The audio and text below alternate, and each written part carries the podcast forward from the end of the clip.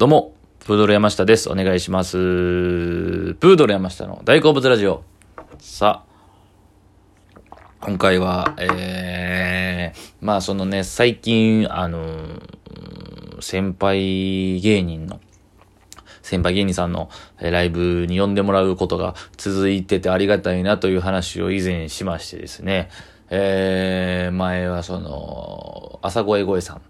と、ザンプラナイの朝声声さんと、レーザーの RG さんが定期的にやられてるあるあるを言うライブみたいなのの、えー、まあその若手で、えー、朝声声、誰の朝声声を決めようという企画で出させていただいて、それナンバーグランド花月っていうね、えー、立派な劇場で、がありまして、そこで出させてもらって、まあ、NGK に出れるってすごく特別なんですよね。ちょっと話それるんですけどすいません。あのー、ナンバーグランド花月っていうね、あのー、大阪のナンバーにある、えー、吉本のね、劇場なんですけども、よく言われるんですよね。あのー、地元のね、あのー、お笑い、僕のことお笑いやってる人からしたら、えー、NGK いつ出るんとかって言うんですけど、NGK ってなかなか出られないんですよ。そう。で、これって結局お笑い始めてから僕も知ったことで、若手の劇場とか、えー、に出させていただける。で、その若手の劇場出れるのも、ある程度一緒、一応その、バトルというか、買って吉本芸の劇場の、えー、吉本漫才劇場っていう若手の劇場所属にならないと出られないっていう、まあいろいろね、お笑いを始めたりとか、えー、お笑いをよくよく詳しい人が知ってるんですけど、その事情を。知らない人からしたら、ナンバーグランド花月に出るっていうのがすごく当たり前のことに思える。まあそれはもう仕方ないんですけども、知らない方たちは。ただその、やってて僕らも思うのが、なんかそ僕もそのお笑い始めるまではそんな感覚はなかったんですけど、やっぱ NGK って特別ってよく皆さんおっしゃるんですよね。あの、よし、先輩芸人の方々が。で、すごい聖地って言うんですよね。お笑いの聖地みたいな。っていうのすごくて、えー、会場も大きいんですよね。800人以上入るのかなそう。1階席、2階席あって。で、毎日、コロナの、だからコロナでね、営業がなくなったのが、えー、もう完全に休休館してたんですよ。が、第二次世界大戦以来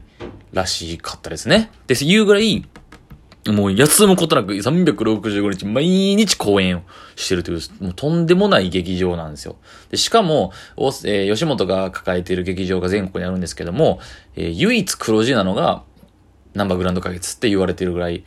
ものすごいですよ。だからまだ人通りが完全に戻ってなくて、いつ戻るのかはちょっとね、見通しどうなんかわかんないですけども、やっぱその、すごいですよ。そのコロナ前の劇、ナンバーグランド花月とかは、もう、毎日全公演満席とか、なんですよね。昼寄せというか公演があって。えー、だからそれはだからその吉本と、えー、その旅行会社とかがこう組んだりとかしてるね、ツアーみたいな感じがあるんでしょうけどね。その大阪に、えー、ツアーで旅行できて、もうパックになってるんでしょうね。とかもあり、僕たまに NGK はあんまりないんですけども、吉本の劇場の前説っていうね、その前の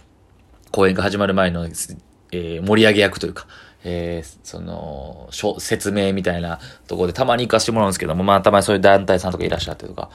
つくづくね、なんかすごいなという思いますね。で、そういうのを見てるからがゆえになかなか立てないとか、前説で行って、その、本公演っていうその、本出番みたいなのをなかなかもらえないんですよね。大阪の若手芸人って。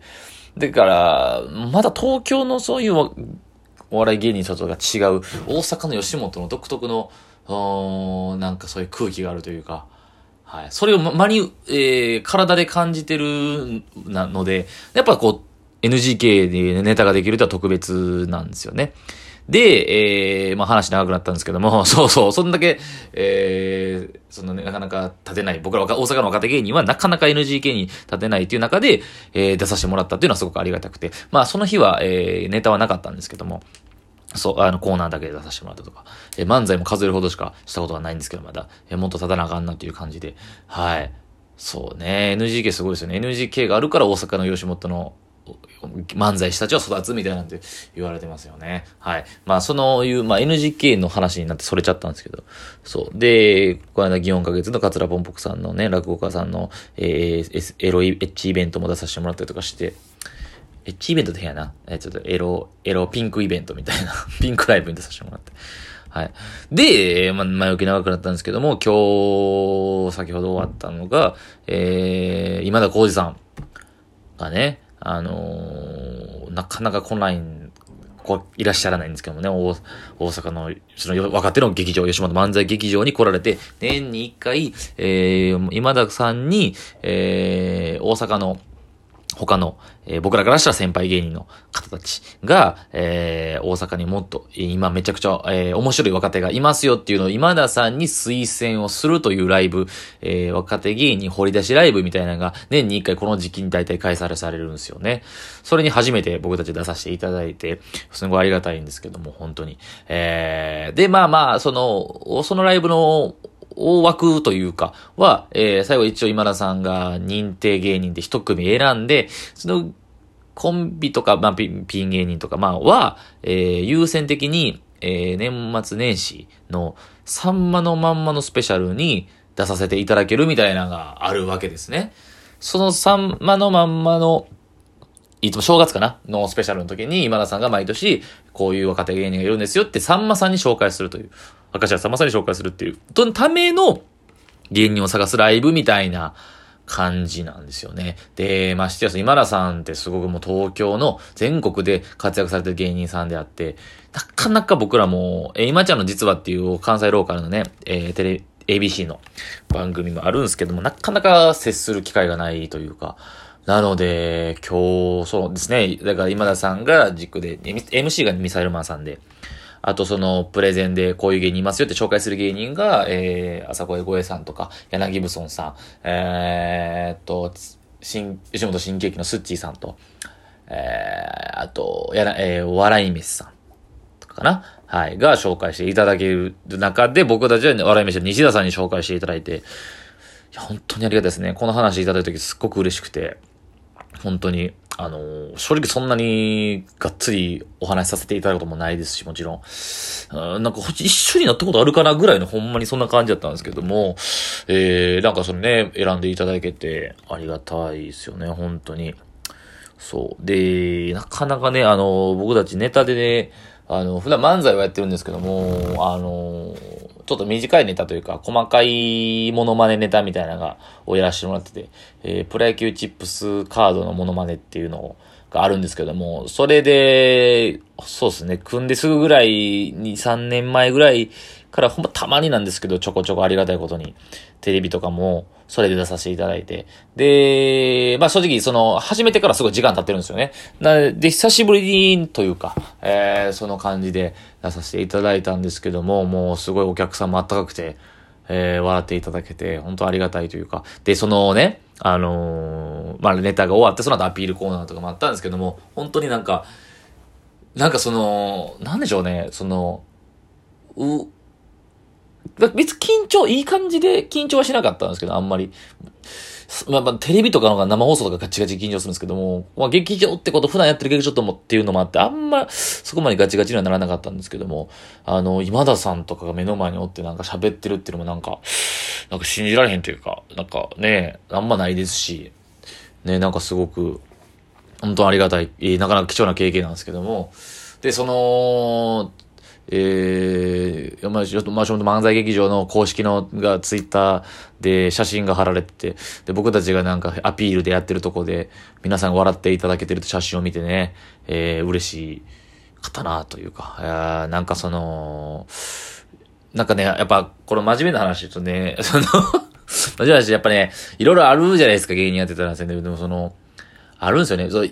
い時もあればもちろん、ダメな時もあるわけですよ。正直、人によるとは思うんですけども、やっぱ良くない時の方がやっぱ圧倒的に多いとは思うんですよね。うまいこといかない時の方が、うまいこといく時ばっかりの人の方が、いるとは思う、どうすかね。でもやっぱり浮き沈みがあって。で、やっぱね、は、そのライブの出来とか、もう些細なことなんですけども、別に周りの人からしたら別にそんなんやんっていうことでも、まあその芸人によっては、あ、今日はここが良かったなとか、ちょっとあかんかったなっていう、そのちょっとだけで、その後のえー、その、例えば、ライブが7時とか8時に終わって、その後の過ごし方とかメンタルがだいぶ違うんですよね。性格によるとは思うんですけども。いや、気持ちよくやっぱ終わりたいじゃないですか。いいこ、いい感じやったな、の日とかは、えー、なんかこう、美味しいご飯食べたいなとか、うん、お酒、いいお酒飲みたいな、みたいな、はあるんですけど。えー、今日はまあ、その、まあそうですね、あの、A ホースね。ええ方ですね。完全に、沈む時もあるんですけど、僕。まあまあ、ど、めちゃくちゃその浮き沈む激しいタイプじゃないんですけど、やっぱちょっと気持ちね、言葉にはしないですけど、なんかこう、もやもやする時もあれば、うーん、今日完全にそうですね。お酒こそはまだ飲んでないんですけども、えー、ご飯バクバクいきましたね。腹いっぱいでもう今マジ眠たいんですけど、はい。いやー、そうですね。まあそういう、毎日日々あって、まあ今日は、比べたらいい方やったなという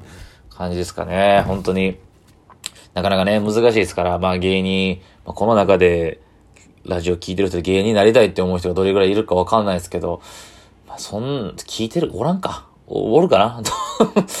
でもね、やっぱこう、いろいろあるよと。いいことばっかりじゃないというかね、まあそのいいことばっかりじゃないですけど、その良くない時もひっくるめて